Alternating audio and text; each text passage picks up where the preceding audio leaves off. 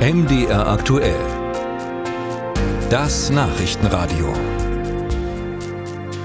Was muss von O bis O am Auto sein? Richtig, die Winterreifen, wobei das eine O für Oktober, das andere für Ostern steht. Aber gibt es eigentlich noch Sinn oder ist das einfach eine Weisheit aus längst vergangenen Tagen? Ja, klar, es gab jetzt Anfang Dezember in weiten Teilen Deutschlands einen recht ordentlichen Wintereinbruch, aber generell sind ja der Klimawandel und damit wärmere Temperaturen auf dem Vormarsch. Also braucht es die Winterreifen noch. Stefan Kloss hat sich erkundigt. Wer im Moment mit Winterreifen fährt, der ist angesichts der aktuellen Wetterlage im Vorteil.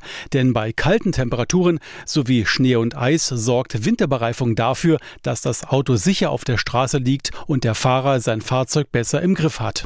Generell gibt es in Deutschland keine gesetzliche Pflicht für Winterreifen, so Thomas Kubin vom ADAC Sachsen. Aber es gibt in Deutschland eine sogenannte situative Winterreifenpflicht. Das bedeutet, dass immer dann, wenn wenn winterliche Straßenverhältnisse sind, also Glatteis, Schnee und so weiter, dann, wenn man dann unterwegs ist, muss man natürlich auch Winterreifen oder wenigstens Ganzjahresreifen auf dem Fahrzeug haben. Das ist die sogenannte situative Winterreifenpflicht. Die steht auch in der Straßenverkehrsordnung im Paragraph 2.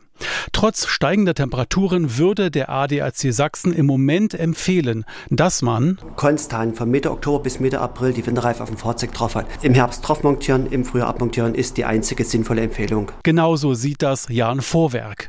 Er ist in Leipzig Fachanwalt für Verkehrsrecht.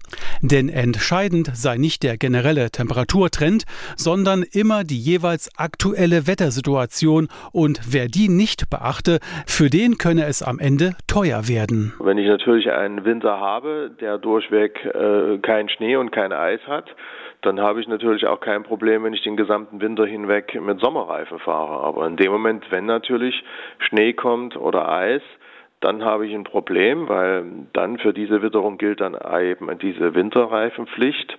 Und wenn ich dann erwischt werde bei so einem Wetter mit Sommerreifen, dann kann es ein Bußgeld geben kann im Falle einer Behinderung, also wenn ich irgendwo stecken bleibe, noch ein höheres Bußgeld geben und im Falle eines Unfalls gibt es auch noch mal ein noch höheres Bußgeld. Wer zum Beispiel im Winter mit Sommerreifen aus der Kurve getragen wird und einen Unfall verursacht, der könnte in Mit- oder sogar Alleinhaftung genommen werden, so Jan Vorwerk.